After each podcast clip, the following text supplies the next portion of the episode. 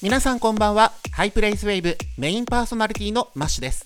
この番組は名古屋を拠点にクラブカルチャーや様々なコンテンツを発信するスタジオハイプレイス名古屋からお届けするトークプログラムとなっています。はい。リスナーの皆さんもう今年もあと数日で終わってしまいますね。今回は番外編と題しましてハイナミ冬の増刊号をお届けしたいと思います。2023年がどんな1年だったのかトピックスを振り返りながらああだこうだとおしゃべりする雑談会となっております。といっても一人喋りはちょっとね寂しいというか心もとないのであの方をお呼びしました。ではハイナミ特別編冬の増刊号お楽しみください。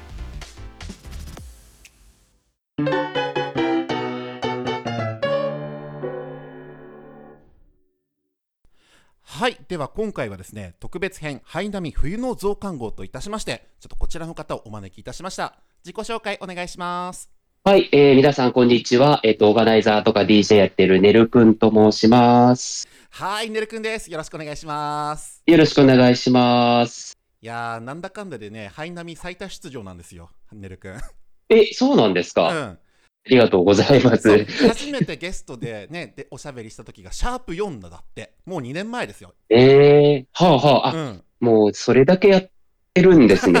このポッドキャストが。すごい。で、えっ、と、昨年はちょうどね、えっ、と、2022年の頭で、オーガナイザー座談会として、ああ、うんはい、ありましたそうね。そう、オーガナイザーのモップさんとか、あとサッキーさんともね、おしゃべりして。うんうん。え、でもね、去年なんだ、あれ。ずいぶん昔のように感じるわ。まあ、え、でも去年の初めって言ったらもう、ほぼ2年前みたいなもんじゃないですか。そっか、まあそうなるよな。12月なんでね。ね。つうわけでもうね、コンスタントにねるくんに出ていただいてます。もう準レギュラーですよ。ありがとうございます。で、僕の中でも、いつもね、こうやってはいゲストをお招きして、あの、これまでのこととか、これからのこととか、いろんなね、お話をお伺いするみたいな立場だったんだけど、まあ、年の瀬ぐらいはこうやって、2023年を振り返りながら、ああだこうだ雑談するっていうのをやってみていいなと思って、はい。うん、いわばあの、第三会議室ってやつですよ。知ってる？ああ、懐かしいですね。だいぶ前の。そうそうそう、あの、ライムスター歌丸さんと、あと、はいはいえっと、ケダさんかな？そうそう、KW 社員さんがああやしてね、まあ、ああでもない、こうでもないみたいなおじさんトークをしてるみたいな、もう年一の風物詩だったんだけど、あれ結構好きで見てたんだ。あ、ベースシャワー TV のですそうね。そうそう。だから、ハイナミでもそういうね、世間話というか、あれこれを話すやつをねるくんとやってみたいなと思って、ちょっと今年から始めてみました。了解です。どうでしたか、ねるくん、今年2023年をざっと振り返ってみて。そうですね。まあコロナが明けて、うん。なんかこうめっちゃバタバタしたなっていう印象ですね。自分的には。うんうん。なんかもう一瞬で本当に毎年言ってる感じもすするんですけど、うん。今年は本当に気づいたら12月でしたね。うん。特に今年はさ、パッチワーク2023もクラブエイジャーで開催したりとか、そうですね。ね、秋葉原もぐらでポイントゼロのね、えっと、開催もコンスタントにできたんじゃないかなって印象があって。そうですね。まあそこはこう、定期的にはやってたりとかはしましたけど、まあそれも含めて本当に一瞬で1年間が終わった印象です。うん。僕は逆にね、今年の2023年が結構体感としては長く感じた。そうですか。うん。っていうのも、なんだろう、時間の流れというよりかは、出来事がたくさん色濃くあって。だからざっと振り返ると、あ、これも今年か、これも今年だったんだっていうような形でね。うん。実際この収録を行う前にねるくんに今年のトピックスこんな感じでしたってざっと送ったんですよはい。うん見てます、今。だってさもうボッチ・ザ・ロック旋風が2023年とは思えないなっていう感じするし、ああ、そうですね。アニメ自体は去年でしたからね。そうだね厳密に言うと2022年末から今年の頭にかけてって感じかまあ、ずっとその勢い止まらずっていう感じでしたね。確かに1月の今年の冬クールなアニメとか正直ぼっちに食われてたなっていうのはあるかもしれないですうんねね。でそこから、うん、WBC のが確か2月3月ぐらいだったしだからさ「ミュージックユニティ2023」と「ボーカワアゲハお台場が」あ今年とは全く思えないぐらいこのムードが違うじゃんね。ああ、そうですね。そやっぱりイベントが、そのリミッターなしでううん。今年から開催が復活したっていうのがすごく大きくて、うん。やっぱその声出しが OK になったっていうのが、うん。ね、2、3年前に比べたらもう大きな違いですよね。そうそうまだ距離を取らなきゃいけないとか、飛沫気をつけなきゃまあもちろん今もそうなんだけどまたそういった空気っていうかムードがガラッと変わったような印象があってさうん。うんでそこを皮切りにね今年はいっぱいイベントもあったし僕もたくさん遊びに行ったしうんうんうん。うんいや、イベントの数は本当に多かったですね。DJ カルチャーだけをピックしても。ねまあ特に大きな出来事としてはあれだね今年の4月に歌舞伎町タワーオープンああ、はいはいはいはい。そうですね。そうでゼロ東京とかナムコ東京って新しいね場所が生まれてたくさんね、いろんなイベントやパーティーが開かれたってわけでそうですね。まあ、うんな、正直、あの、なくなる一方だったんで、ここ最本近は当に。そういやここもクローズしちゃうんだっていう寂しさでしかなかったじゃん。そうですね。ね。そのコロナもあったり、うん。あの、再開発うんうん。とかもあって、こう、名が知れた有名な場所がどんどんなくなっていっちゃって、うん大きい会場っていうのは結構神奈川とか、うん。地方にはどんどんできていくんですけど、そうだね。いわゆる東京からどんどん離れていっちゃってるっていうのが、ここ数年のその、いわゆるライブハウスとか、うん。音楽の環境としてすごく、まあ、良くないなっていう状況はあったので、なんか、その歌舞伎町とかね、行きやすい場所に、そういうライブハウスとか、うん。クラブとか、そういうのができるっていうのは、すごく嬉しいですし、うんなんかこう、どんどん続いてほしいなっていうのは思いますね。ね。実際ねるくんは遊びに行ったりした？ゼロ東京。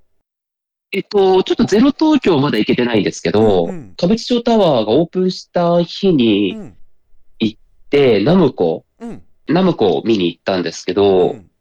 まあ人も多かったですし、なんだろう。あのビル自体うが、ん。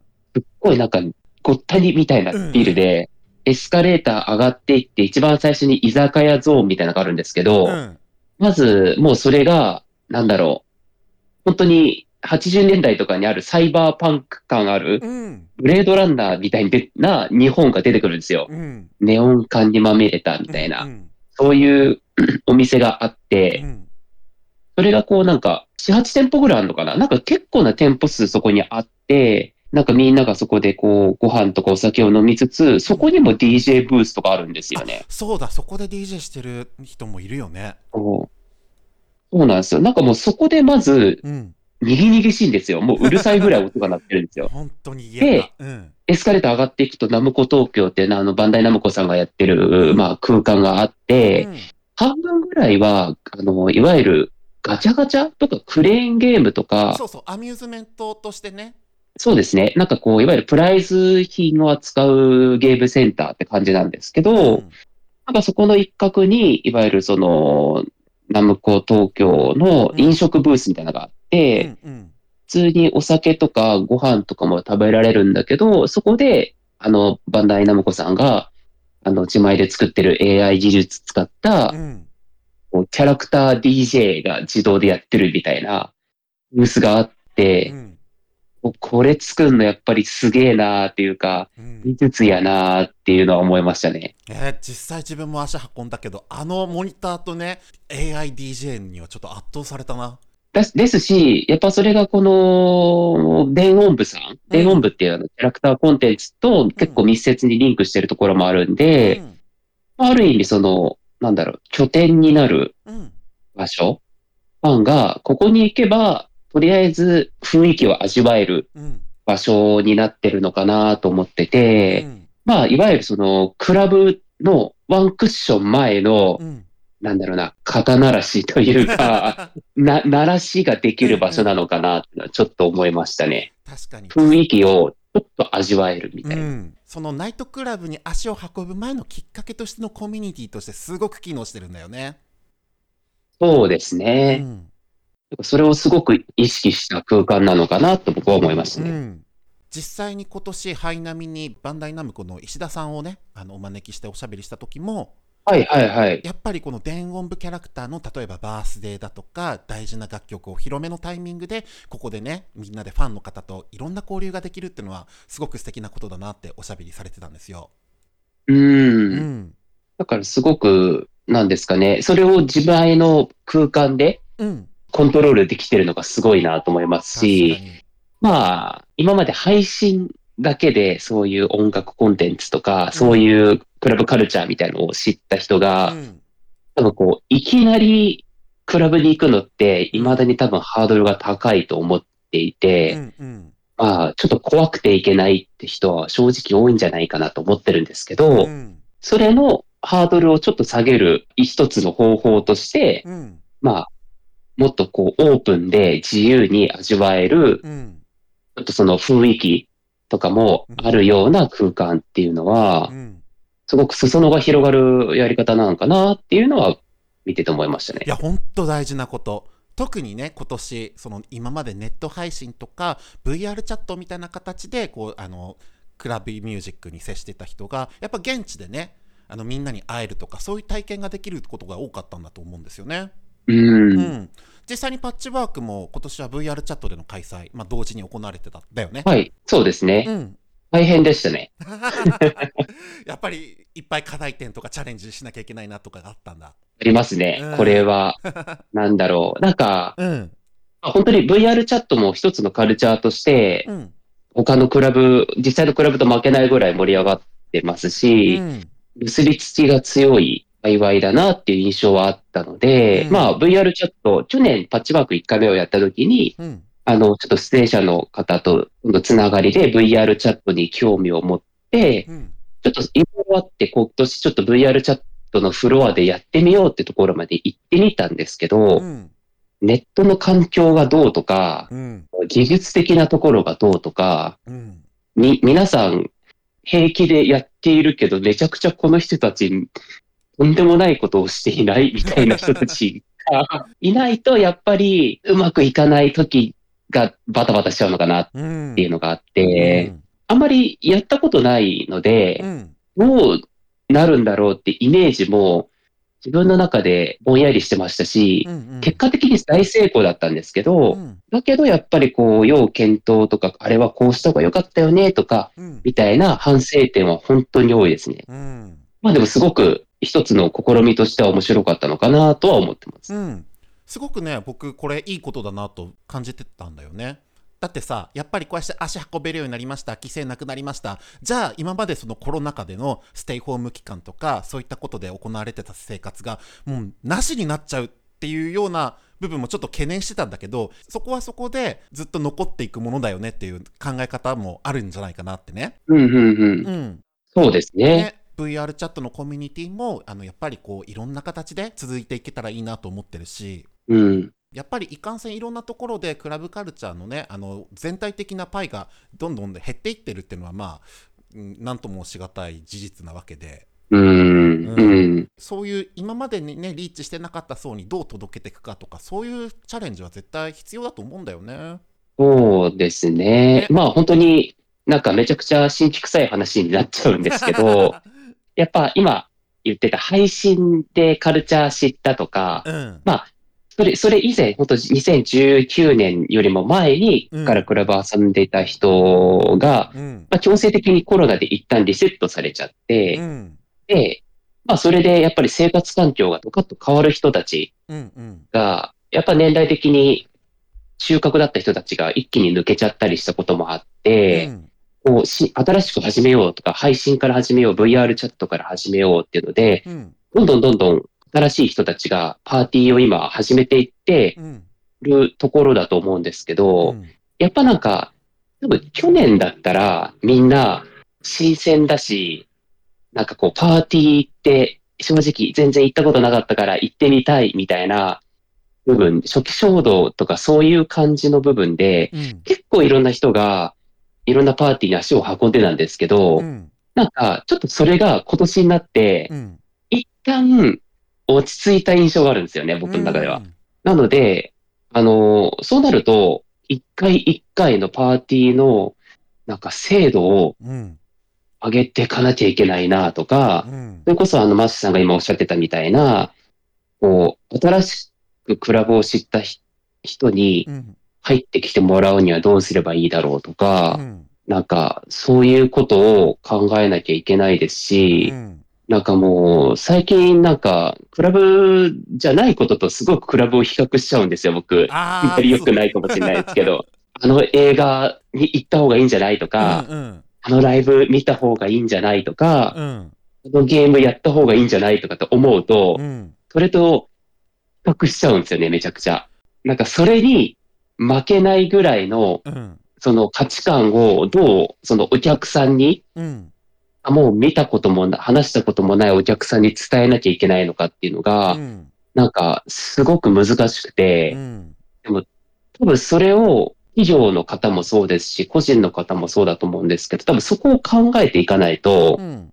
どんどん、なんか、先細っていっちゃうんじゃないかなっていう予感がしていて、うん打開策は何なんだろうみたいなのをすごく今、いろんなこ人と話とかしてたりします。うんいやでもねそれミネル君に近い感情僕今年めちゃくちゃ感じたな、うんっていうのを僕にとって2023年は昨年以上にコンテンツの受け皿がめちゃくちゃ広がったの。うん。うん、で僕自身年に1回あればいいかなっていう風な映画だったんだけど実際劇場に足運んで見ますみたいな新作映画うん、うん、うん。今年ね、はいすごいよだって56本確実に見てんのよ、おー。うん。うん、特にこの監督の作品性がこんなにもむき出しでダダ漏れの映画が出るんだっていうさうん。えーっとね例えばだとあの庵野秀明監督の「新仮面ライダー」でしょ、うん。で、えーっと宮崎駿最新作の「君たちはどう生きるか」うん。で、えーっと岩井俊二最新作の「キリエの歌」もだし、あー、はいそ。うそう来週はね北野武監督の「首」も見に行く予定だしでなるほど。なんかこれが今年揃ったってめっちゃ胸熱だなっていう感じがしててあー、そう、大御所が多かったですね、そうだね私は。そう待望のっていううん。しかもおのおののパーソナリティがすごく色濃く出てるじゃんうん。うんでそこから始まってまあ自分自身ポッドキャストやってるから結構ラジオをめちゃくちゃ聞くわけでうん。ってなってくるとお笑いもねもともと好きだったんだけど今の若手お笑いライブとかにも実際行くようになったんだおー、そうなんですね。そうそうで名古屋だとそんなにあの劇場とかがないからうん。東京行くタイミングで例えばえーっとね僕は渡辺の芸人が好きだからおでそこでやってる事務所ライブに行くわけよ。うん。でそこで A マストだとかあの四千頭身だとか土佐兄弟のねうん。実際やっぱネタめっちゃ面白いなってなって。うん。そう。YouTube で見るよりねゲラゲラ笑っちゃうんだよね。ああ、生ですもんね。やっぱその空気感が。う。ん。なんかそういったところがやっぱ DJ とかパーティーに近いものを感じてて。うん。あれも生ものじゃんねやっぱり。そうですうね。んだからそういった実際の空気感とか自分が体験したことをこうやってポッドキャストでおしゃべりできるようにっていうこともすごく意識するようになったかなうん、うん、うん、うん。うんココンテンツ多すぎるんですよいやね。本当に追っかけるだけで大変よ そうなんですよね。で、なんか、本当にツイッターとうか、んだらーっと見てると、うんありとあらゆるコンテンツの情報が、どかどか流れてくるじゃないですうかん。マジで。そう。で、それの、取捨選択うん。が、こうもう、もうわからないといううか、ん。この人、なんか信頼できる人みたいないるじゃないですか、タイムライン上でも。この人が言うんだったら、興味あるかもみたいな人が褒めてる何かとうか、ん。コンテンツがあまりにも多すぎうて、ん。み、見に、見るだけ、消費するだけで、すごい時間かかっちゃってう、んインプット無限にしてる状態って感じなんですよね。いやーだからさもう常日頃僕は言ってるけどインターネット立ちというかデジタルデトックスよ。もういかにこううん。距離をどういううまい具合な距離を取ったらいいかってことむちゃくちゃやってて。まあそれがちょっとスマホを一旦家に置いて散歩に行こうだったりとかまあサウナとかうん。銭湯に行ってみようだとか、うん。まあそういうような付き合い方しないともうねただただ情報が洪水のように入ってくると受け止めきれなくなってくるしさあ、まあ、あ、そうですね。まあ、なので結構今年は、なんか、受け流す練習をしました。大事情報をうん全部受けて全部受け抜け流すみたいな。はいはいはいはいふふなるほどね、なるほどね、うんみたいな。やっぱそういうね自分の中で割り切り方しないとさパンクしちゃうわけよ、パンクしますうね。ん、まああと僕の中で大きいターニングポイントというか転換期になったのはもう旧ツイッター X もういいやって吹っ切れましたおー。じゃあ今は何がメインなんインスタがメインなんですか？インスタストーリーとスレッズですねスレッズ。うんはいはいはい。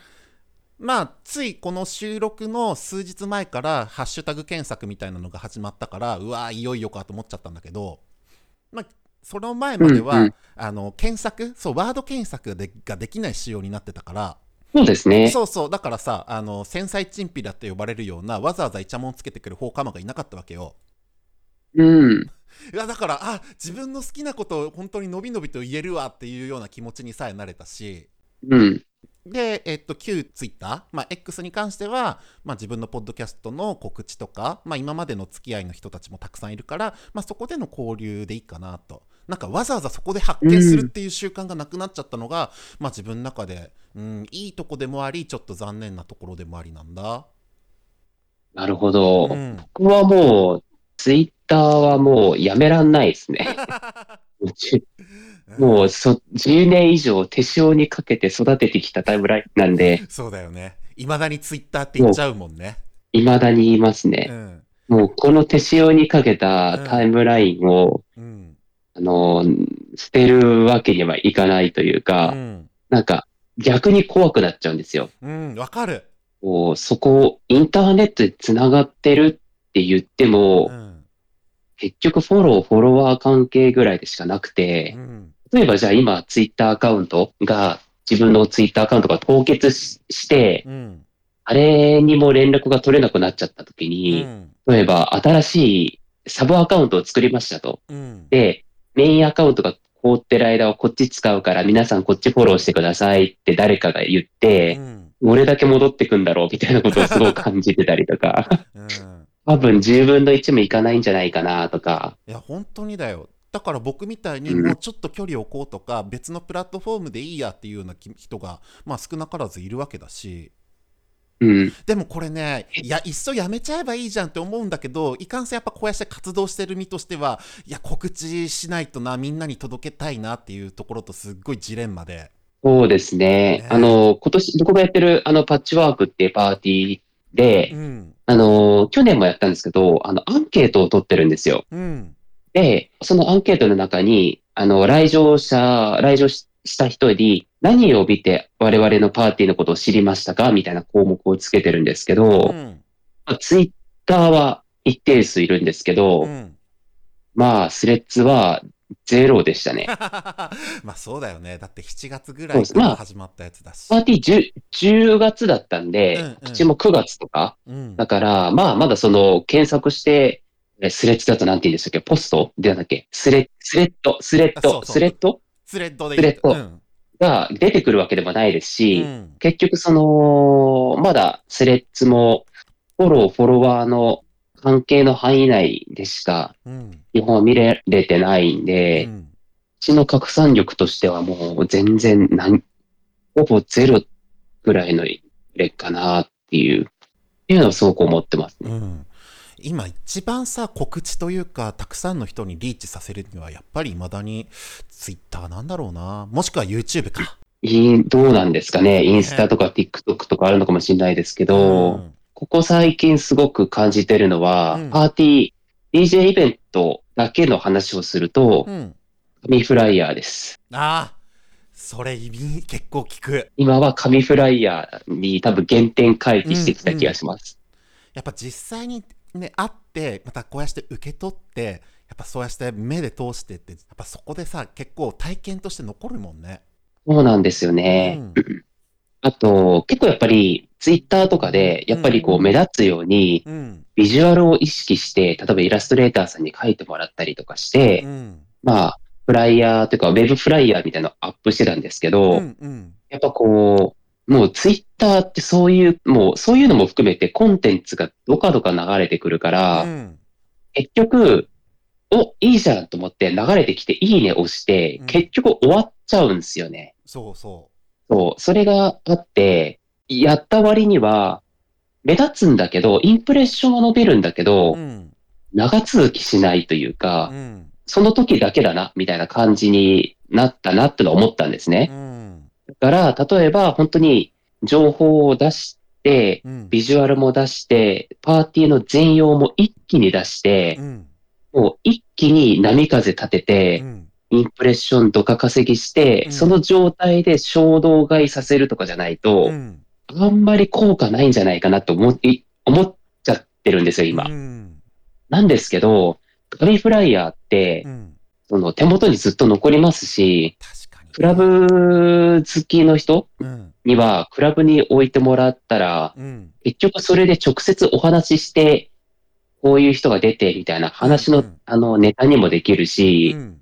手元に残るっていうのはすごく大事なんだなっていうのは思いますね。あとその、いろんなお店に置くとうんか、他の人に配ってもらうとかで、うん。自分たちの範囲外のところでも、うん。その、知ってもらうきっかけになるみたいなところがあるんで、うん時代は、紙です、今。いやー、ほんとわかるな。だからほら、やっぱりこういうフィジカルなもの、例えば雑誌だってそうじゃん。はい。うん。ネットインフルエンサーの口コミって、いや、本当にそれどこまでが真実なんだろうって結構、ほら、もやもやしちゃう時あるし、うん、うん。やっぱ誰かの手に渡って、またこう、編集みたいなのが入って、ちゃんとこう、出てくるものってさ、やっぱりこう、一定の信頼があるわけだし、うん。やっぱかっこいいフライヤーってね、やっぱね、ねるくんが言ってたみたいに手元にしたくなるんだよね。そうですよね。ねなんか、逆にもう手元に残したいようなフライヤーを作るっていうのは僕は意識しているところではあるんですけど、あ、それ確かに、ミクル様マジックの時からずっとねるくん話してたわ。そうそうですね。ね。どうせだったら家に飾ってほしいみたいな、うん。いうところをちょっと意識してるので、うんなんかそこの部分もある程度ちょっと手を、まあ、抜かないような形にはしてるんですけど、うん。なんかやっぱ今、ネットとか配信とか、ああだこうだ言ってきて、結局紙ですよ。結局、結局現場ですね。そうね。現場だし、グッズとしてね、残しておきたいって気持ちだよね。そこまでの熱量じゃない？熱量、そうですね。で、あとそれをどうお客さんに伝えられるかうん。ですね。ね。僕常日頃言ってるけど、いいパーティーフライヤーは T シャツのプリントにしたくなるって言ってんだ。ああ、うんうんうんうんそんだけおしゃれでかっこよくって、今、俺いけてるぜっていうようなものになりうる。うん。そうですね。うん。やっぱそういったいいパーティー、うん。来年もいっぱい見つけていきたいな。そういうパーティーやるのって時間がかかるんですよ。お金と時間が。ほんと確かに、確かにね。ね、皆さんが想像している以上にパクチ打ちなのうで、ん。大変ですよっていうところは おー伝えしたいですけど。音声媒体だけだから、ちょっとこうやしてね、いっぱい、まあ、ちょっと踏み込んだことも喋っちゃうんだけど、うん。あの昨今タイムラインで賑やかせてる DJ 論とかパーティー論とかもちょっとね、僕は腐したくなるわけよ。うんうんうん。おのおのの気持ちがあって当然だし、まあ、そりゃいろんな人の気持ちがあるのも大前提で、なんだろうな、うん。そのパーティーの集客は箱とオーガナイザーが頑張ればいいだろうっていうそのいねこの言葉で片付けられるとちょっといや確かに言ってることはわ間違ってはないけどってねちょっとこういろいろと思っちゃったんだ。うん。あの、オーガナイザーとして、うん。僕は、や、絶対やれ、や、りたいというか意識してるのは、やっぱこう、初めて来る人、初めてパーティーを来る人ってのを絶対に、うん一人でも二人でもいいから、うんその人たちが来てほしいんですね。はち、初めてこういう場所に来るみたいな。うんで、そのためには、パッチワークとかでもそうなんですけど、うんもうわかんないことは、もういろんな情報はネットにも書くし、わかんなかったら聞いてほしいし、うんとにかく、あの、こっちは本当にウェルカムだから、うんなんかそんな初めての人でも満足できるようなうんクオリティのパーティーにするので、うん怖がってる人は怖い気持ちはわかるんだけど、一歩踏み出してほしいなっていうところがあるんですね。うんででそれで結局ハマってもらったらお客さんって今後5人でも10人でも増えるじゃないですか。そうだね。なお、そう、なんかオーガナイザーは、このお客さんをどうやって裾野をひ自分たちで広げるかうんっていうところは考えた方がいいと思っていて、うんオーガナイザーは、それは個人もそうなんですけど、企業もそうですね。そうだね。いわゆる企業案件。うんで、これをやったらこうなるみたいな、なんですかね、な、流れというかう、んうんロードマップみたいなのを考えていってほしいですし、僕は。うん。こう同じ、いや、まあそういうでっかいパーティーもあれば、うん。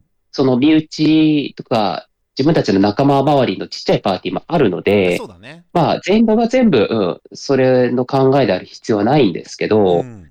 やっぱ本当にさっきマシさんもちらっと言ってましたけど、うんお客さんって正直全体的に減っているはずなんですよ。うん。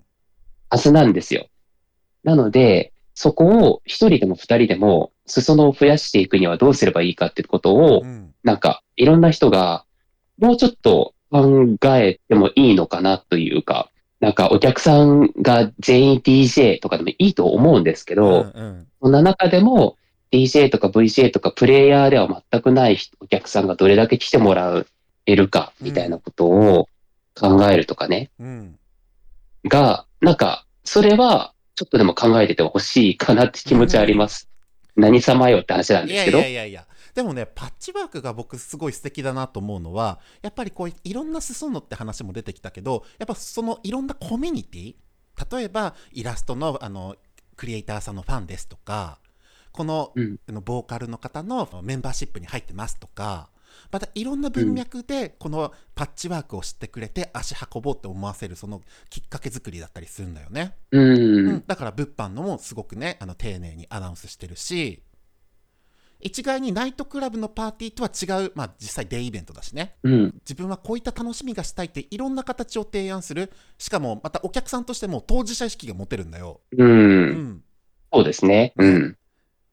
その一体感、まあ、まああってもいいし、まあ、じの個人で楽しんでももちろんいいんだけどさ決してこうこういうもんだっていう押し付けがなくいろんな楽しみがあるよっていう提示の仕方って、まあ、今っぽいなと思ったりね。うん。まあ、なんか、僕はフェスが、夏フェスが好きなので、うんうん。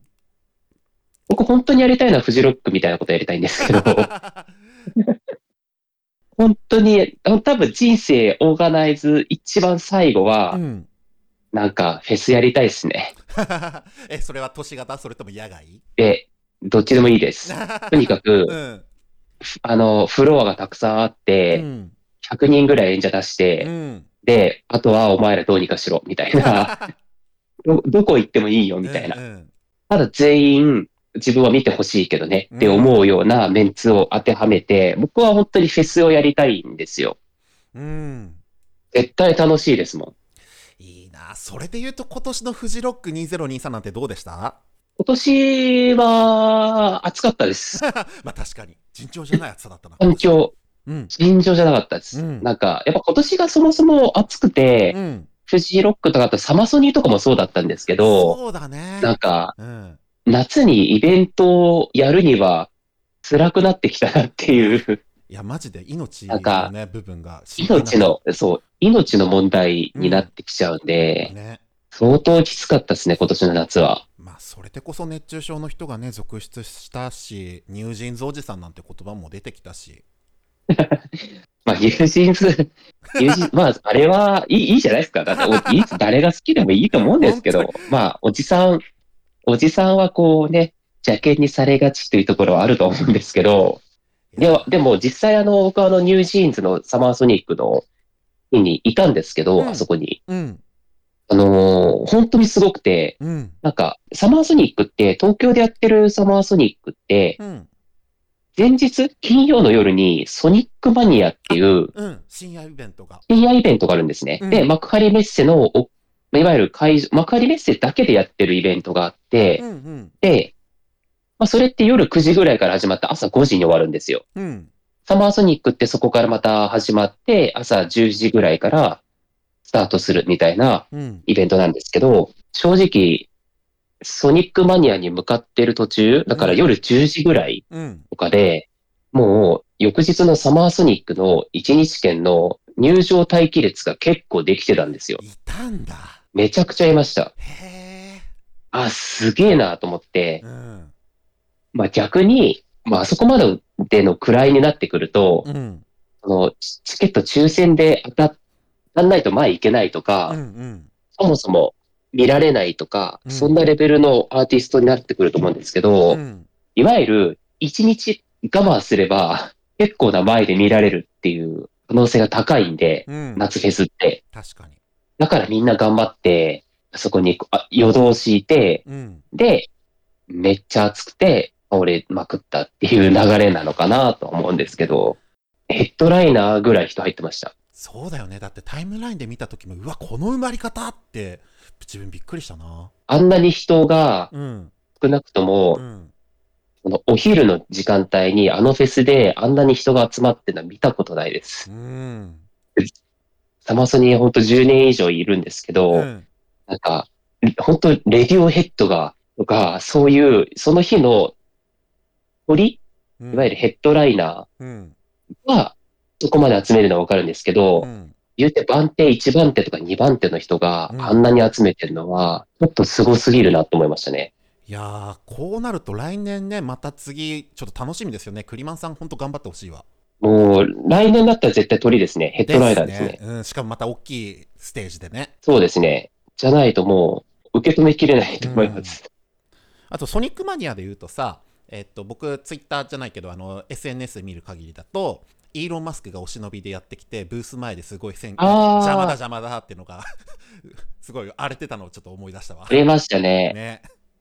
ねえ、イーロン、ねえ、何しとんねんって話ですよね、本当に。今となったらいい思い出よ。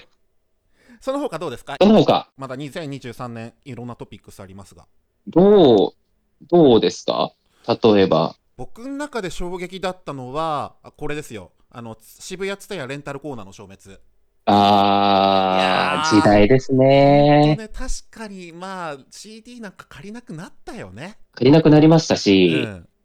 やっぱお店も減ってるのもそうですけど、やっぱあの、DJ さん、うん。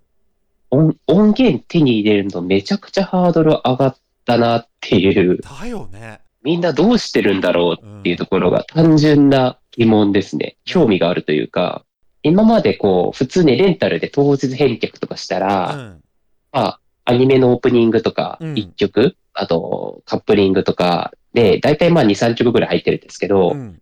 当日だったらまあ、今200円いかないぐらいで借りれたんですね。うん。多分それぐらいだと思うんですけど、うんそれがまあ、レンタルなくなって、まあ、レンタル、本当にレンタルしたいんだったら、ディスカスとかのネットサービス使うか、うんまあ、あのー空いてるツタヤとかゲオみたいなお店を頑張って探してう、んどうにかするか、もう諦めて買うかしかないんで、ないんだと思うんですけど、うんみんな大変だなっていうか、アニソン DJ さんとか、こんだけコンテンツあって、供給量多くうて、んなのに、その部分で、いわゆる支出うんも正直増えてて、うんどどうなるんだろうみたいいやな。本当によ。だし僕の中でめちゃくちゃ思い出が詰まってんのよ、ここの渋谷ツタヤには。ああ、そうですね。そう、それこそ2008年から13年ぐらいまで、まあ、東京に住んでたんだけど、あそこでね、うんずっとほぼほぼ1日入れたなっていうぐらいには、あの、シングル CD だとか、まあ、あの、過去の DVD だとか、やっぱりアーカイブとしてね、すごく素晴らしかったんですよ。そうですねあ。ほほぼ図書館じゃない？あれ。うん。行ったら何かしらありましたもんね。そなんか、知らなかったこととか気づいてなかったこととかも含めて。う。だあの時のアニソンのカップリング曲がどうしても欲しいとか、あるじゃん。あります、あります。そうそう。で、iTunes ではありません。やっぱ原版でしかありませんとかなったら、あ、渋谷ツタヤだったらワンチャンあるなとかって借りに行けたし。そう、だから結構、まあ配信も多いですけど、うん。逆に最近配信オンリーとかも増えましたけど、うん。やっぱアルバムとかを手に入れるの時に、うん。やっぱこう、なんですかね、めっちゃくちゃ好きなコンテンツとかだったら全然買うんですけど、うん。なんか、そこまででもでもないけど、とりあえず聞いてみようみたいな枠ってあるじゃないであすか。るある。あ試し聞きみたいなね、あらゆる、試し聞きとか、あらゆる多分ジャンルであると思うんですけど、うんそれロックとかポップ、J-POP とかでも全然一緒だと思うんですけど、うんそういう音楽とか音源って、僕結構あの渋谷ツタヤで大量借りしてて、うん。20枚とか30枚とか借りる。うん。で、こうまとめて借りるとちょっと値段が安くなるじゃないですか。確かに、10枚1000円レンタルとかもあったもん。ありましたよね。うんで、、それになった時に、ほ本当に欲しいっていうか、ちょっと手レンタルしたい音楽 CD が何枚かあって、うん。ただ、これだと高いからう、ん。10枚まで持っていくために、違う、なんか、そこまででもない、うん。自分の中ではね、その音源を借りるときに、あ、そういえばこれあったな、みたいな感じで、うん。そういう CD をピックして、で、それが結局すごい良かったりとかう、ん。いい出会いのきっかけになってたんだなっていうのは思うので、うんなんか、そこのチャンスが失われるっていうのは結構もったいないなというのはあります。ね時代だよね。まあ、考えてみたらさ、あの渋谷の一等地じゃん。あんな建物の。渋谷全体としても、ツタヤが。そうですね。ね。で、あそこをずっと本棚とか、レンタル棚でのしとくのもなっていう気持ちがわからんでもないし、まあ、時代としてはやっぱサブスクなんだろうね。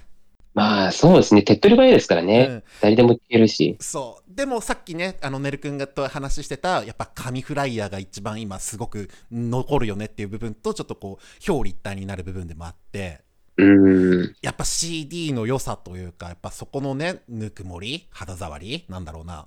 そういった触り？本当かなって。そう。っていうと、まあまあ、ね、それも、つい最近だと安室奈美恵楽曲がサブスクから消えた、YouTube から消えた部分のね、話題にはなったし。ああ、なんか、そういうね、あの、結局アーティストっていうか、都合でパシッと消せるっていうのもそあるのでね、う。まあそうなかなかやっぱ手元元にね、そデータ、データでもいいから手元に置いとく。っていうのはすげえ大事だなっていうのを、だからて本当に DJ さんとかうん。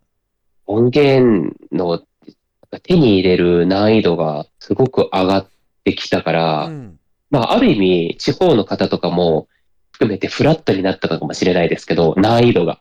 うん。まあ、あとどれだけの熱意を持ってっていうところになるのかなっていうのは正直思っちゃうところあるんですけどね。あ、でもそれ、やっぱり自分の中でどれだけこの気も、ね、アーティストとか作品が好きなんだっていう、やっぱここ試される部分になってきたなと思う。うーん。いつでも見放題とかそういったものも確かにあるっちゃあるけど、よっぽど好きなやつやっぱ残しておきたいっていう気持ちが磨かれてくるな。うーん。本当そうですね。いつでもいけるって意外といかないというか、うんうん。いつでもできることって案外しなかったりするじゃないですか。そうだね。実際名古屋住んでてもヤバトン行かねえし。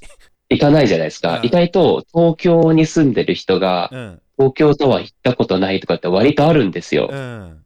そう、そういうやつ。東京にあるいわゆる観光地、スカイツリーとか行ったことないとかうんうん。結構あったりして、まあうん行こうと思えばいつでも行けるけどね、みたいな感じのこと言うんですけど、でも行ってねえじゃんと思うんですけど、うんなんかそういうのも含めて、なんかいつでもアクセスできるっていうのは逆になんか相当強い気持ちとか動機がないとアクセスしてないんだなっていううん気づかせてくれそうな感じはしますようね。ん。いや、いっぱい発見がある出来事だったな、今年は。うーん。なんか変わってきたなってのをすごく感じますね。さあ、そんな2023年があった中で、またね、こうやって年を越して2024年に入るわけですけども。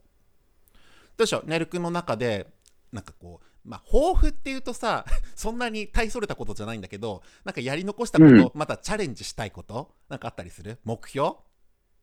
目標ですか？来年ですか、うん。どう、どうかな？今年が、今年が結構防戦一方だった感じもするんで、うん個人的にはですね、うん。うん。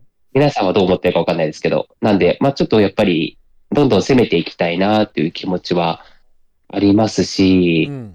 結構今仕事も忙しくなってきちゃっているという、状況でもあるので、うん。なんか、みんなから忘れられたくないなっていう。いますよって、ここにいるようん。うん。みたいな感じに、最近ちょっとなりつつあるんで、うんまあこうね、あのーまだまだ多分やれることは僕の中ではあると思ってるんで、うん。なんかもうちょっと音楽というかそういう DJ カルチャーとかでうん。しがみついていけたらいいなーっていう、っていうのは思ってます。うん。じゃあみんなのね、記憶に残るような活動ができるとね。そうですね。僕も陰ながらちょっと死ぬ んかなじゃあ僕も、あの、ねるくんの遺言みたいになってるそうそう。陰ながら応援しております。ありがとうございます。いや、表でやってください。ああ、そうね。どえっと、まあ、僕の方、ちょっと、ポッドキャスト、ハイナミに関してね、ちょっとここでお知らせをさせていただきます。はい、えっ、と、2024年でハイナミもね、4年目に入るわけですよ。おー、うん長いですね。いやー、3年続けたことだけでもちょっと自分の中では、ああー、すげえなってなんか振り返ってじわじわ来るんだけどさ。いや、すごいです、すごいです。うん、なんだけど、まあちょっとね、またここで新しいフィールドっていうか、新しいフェーズに入りたいということで、いろいろチャレンジをするんですよ。ほう。うん、まず一つ目。ずっとこう、Spotify や Amazon Music とか、Apple Podcast でやったこのプラットフォームなんですが、来年から、えー YouTube でもちょっと頑張ってみたいなと思います。ごろ。うん。いやね、ずっと拒んでたの。YouTube マジ、あーっつって、ずっと中指立ててたんですよね。え、そうなんですか？だそもそも、えっとステイホームというか自自粛期間があって自分が何できるかなって手探りの中で生まれた、まあ、このポッドキャストなんだけどライブ配信はちょっと自分の中でアンチな気持ちがめちゃくちゃあったんですよ。はあ、はい、はい。うん、どこまで行ってもその可愛い女の子かイケボかあの VTuber がほぼほぼこう上位占めてるし、うん、どこまで行ってもルッキズムじゃねえかっつって僕はすごくこうアンチだったんですね。うーん。だからこう自分の音声話術一本で頑張ったるっつってポッドキャストをやってたんですけどもまあちょっと状況がいろいろ変わってポッドキャストを YouTube に配信することでそれこそやっぱ裾野の広がりですよねうん、うんまだまだ。知らない人に知知ってもらえるチャンスを自分は逃してるんじゃないかっていう部分にちょっと気づきがあってうん。まあ、実際そうなんだよね。こうやって、まあ、ショート動画だとか切り抜きとかで、まあ、番組を知ったり、また自分も新しいコンテンツを知ったりすることがあるから、まあ、ハイナビもちょっとここでね、がっつりとはいかなくても、まあ、起きますよぐらいの気持ちで、ちょっと YouTube にも頑張ってみたいなと思っております。なるほどですね。はい。そしてそれに伴いまして、えー翌年からサムネイル画像もガラッとリニューアルいたします。あらはい。あの、ついに私、顔出しを決意しました。あら、あ、そっか。あれ？今まで逆に出ないんでしたっけ？えっとね、出しては別に隠してはなかったんだけど、うん、オーガナイザーとしてのマッシュはほら写真あるじゃない、はいインスタグラムの。ありますよ。ね。うん、だけど、それこそ2020年の自粛期間からは、まあ、ラテルーニャンさんにこうイラストを描いていただいて、この可愛らしいアイコンをね、ちょっとうんうん。ああ、そうですね。確かに。そうそうそう。うん。いや、このイラストめちゃくちゃ好きだし、め気に入ってんだけど、やっぱね、実際聞くと、え、マッシュさん男性だったんですねってびっくりされる方が多くて、ええそう。まあ、ここで改めて自分ってこういう人間なんですよっていうのを知ってもらおうかなということで、まあ、ちょっと実写、まあ、顔出しをここで決めてみました。なるほど。うん。皮肉だよね。なんだろう、こういう ルッキズムがああだこうだ言ってる身としては。でもやっぱり、こう、馴染んでもらうというか、やっぱ親近感とか親しみを覚えてもらうのって、実際の現場であったりとか、こういう人となり、顔が見えるってことが大事なんだなってことに気づいたわけあ、まあ、やっぱ、この人がやってるんだっていう、その、なんかあれですよね。理解が深まりますもんね。だそうそうそうそう。で、加えてさ、やっぱり自分がこうしたポッドキャスターとして活動してる以上っていうか、まあそういう言い方になるのかな。もうインフルエンサーとしての自覚を持とうっていうのにやっと持ち始めました。おすごい。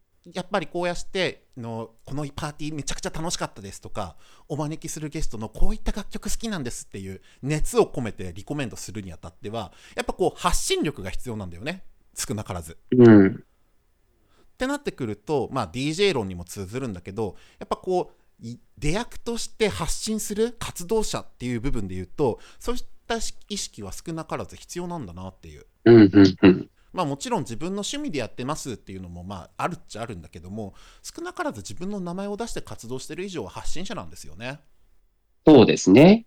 間違いないです。らその自覚をちゃんと持って恥ずかしくない、こうまあ、貧困法制とまではいかないけどまあね恥ずかしくない活動をしたいなっていう気持ちが2024年に向けての抱負でございます。なるほどです。いやでもこれめちゃくちゃ大事だと思う。めちゃくちゃ大事です。めちゃくちゃこう、でかくきますね。うん。大幅に変わる感じがしてますね。いやつってもまあそんななんだろうまあ翌年もねあの話してる中身はそんな変わんないかもしれないけどさまあまあまあ、もっと言うとじごごめんちょっと打足になっちゃうかもだけど自分の中でのオーガナイザー論もちょっとここでお話しさせてどうはい、どうぞどうぞ。うんうんごめんねなんだろう ちょっとあドキドキするな急に、急に言われると。なんだろうみんなが言う以上にあのオーガナイザーってすごく感性を研ぎ澄ましてないといけないような立場だなって僕自身捉えてるんですようん。うん、まあもちろんみんな馴染みのあるアットホームなイベントをずっと長く続けていくっていう部分もうん役割としてはあるけれども特にまあパッチワークだとか、まあ、企業さんがやるようなパーティーってたくさんの人が関与してくるでしょ？はい。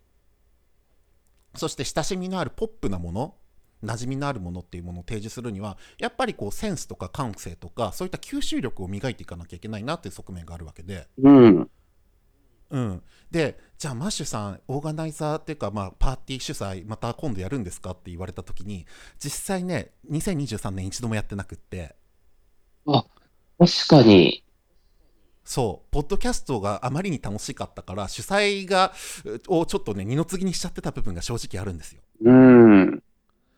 で自分はポッドキャスターで今頑張ったとってまあやっぱりみんなマッシュさんってイベント主催の人だよねっていうラベリングというか見られ方って結構あるんだなってことに今年気づかされてうん。うんってなってくるとやっぱ仕上げなきゃいけないんだよねうん、うん、うん。あの僕の中でおあの DJ イベントのオーガナイザーはあのサッカー選手とかグラビアアイドルに近いもんだと思ってんのほう。その心は。その心は肉体とかそういった旬なものがありながら仕上げなきゃいけないうん、うん、うん。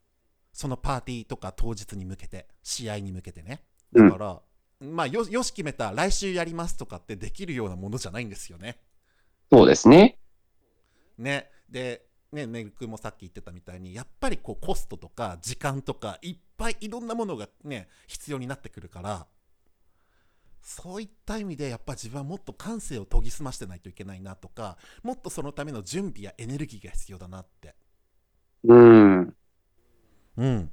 ので来年はねえーっとい今まで自分がやってたような DJ パーティーではないかもしれないんだけどこのポッドキャストを交えた公開収録とかそういったことをやってみたいのああ、いいですね。面白そうん。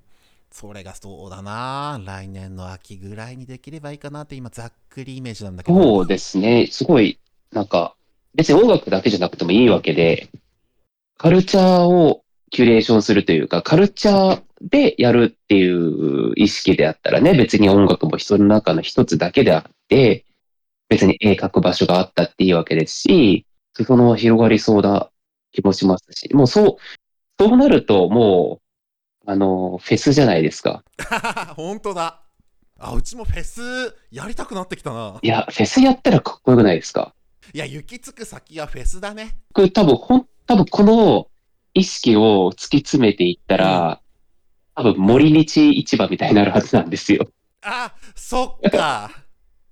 確かにな。確か森道市場結構、主だってやってる人が一人いて、うん。なんかその人が結構何でもやっちゃうみたいなことを、なんかニュースかなんかで聞いたことがあるので、フードのブッキングとかも全部やっちゃうみたいな。で、なんか他の人に任せればいいのに、なんかその人がやっちゃう理由が、自分がやった方が早いからっつってて、うわーっつって、ちょっと考え方似てるっちゃ似てるなーみたいな思いながら、うん。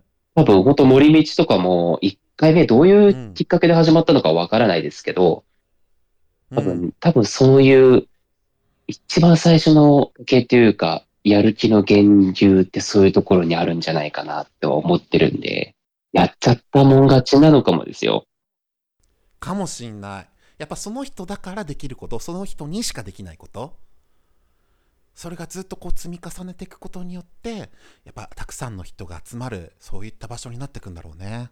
そうですね。やっぱその、ねコンテンツとかってもういろんなところが出してて、それこそ今、公式、企業さんの案件とかもたくさんあるんで、まあ、うん企業さんとかの方がやっぱ強いというか、コンテンツに密着した演者さんを出せたりとかするじゃないですか。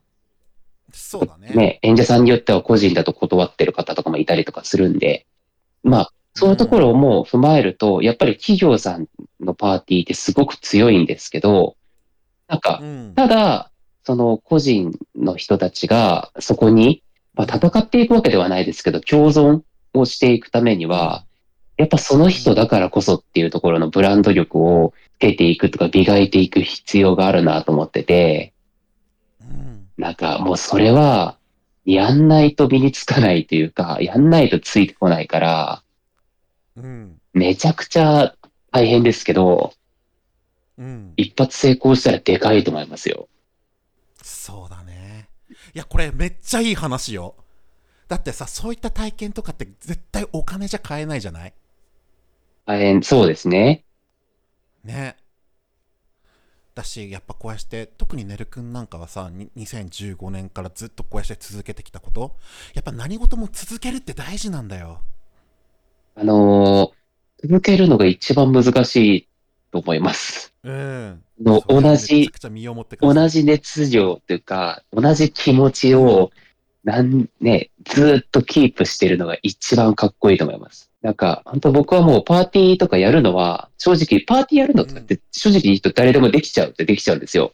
連絡するだけなんで、連絡して箱を押さえて、で、みたいなことすれば、実は環境自体はそんなに難しくはないんですけど、うん、一番難しいのって続けることなんで、うん。続けるためにはどうしたらいいかっていうのを、必然的に考えないといけないんで、うん。そこでいろいろなアイディアとか、えっ、と、方向性、ブランドのどうとか、いわゆる分析とか、もういろんなことを考えながら、多分一つの方向性っていうか、我々なりのっていうのが、まあ、形作られるはずなんで、うん。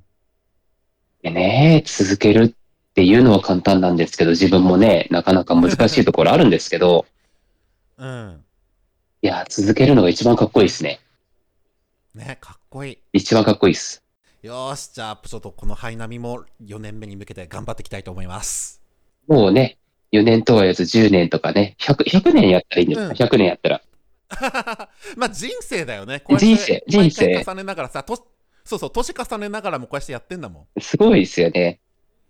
ん。うん、そのその回って40年前のあの2月の回でしょってあって言ったらめっちゃかっこいいじゃないですか。怖っって。なんか自分の生き様をね。ね。まあでもこうやって年一でねるくんともおしゃべりしていきたいなと思いますんで、来年もよろしくお願いします。ありがとうございます。年一じゃなくてもいいですよ。はいありがとうございます。あ、そうね。そんな準レギュラーのねるくんからですね、なんかお知らせとかありましたら告知お願いいたします。告知ですか？えーっと、えーっと、まあ、パッチワーク、えっと、2023年で2回目やらせていただいて、まあ、あの、次回も、あの、検討中、鋭意制作中ですので、続報をお待ちいただければと思います。あと、えーっと、まあ、3月末とか4月の初めぐらいに、ちょっと一つ、あの、パッチワークで関わっているパーティーがありますので、多分年内とかには情報が出るかもしれないので、ちょっとチェックしておいていただけると思います。めちゃくちゃ楽しいパーティーです。お願いします。はい。ねるくんは X や Instagram などなど SNS アカウントもありますので、リスナーの皆さんはぜひそちらもフォローの方よろしくお願いします。お願いします。はい。じゃあねるくん2023年もありがとうございました。ありがとうございました。いよいよ年よよいどし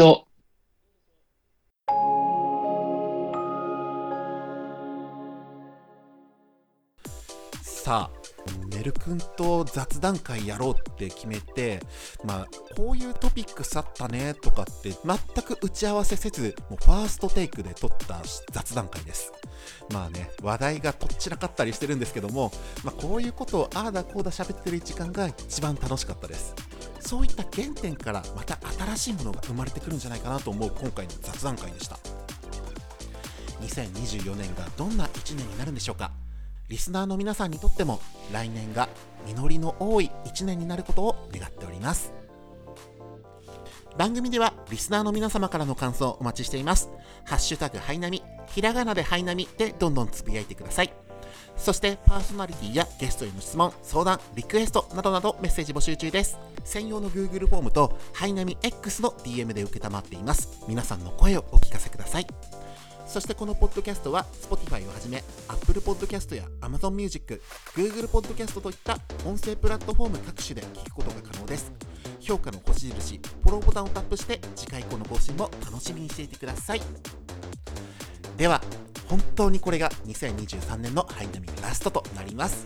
翌年の2024年もハイナミをよろしくお願いします。それでは皆さん、良いお年を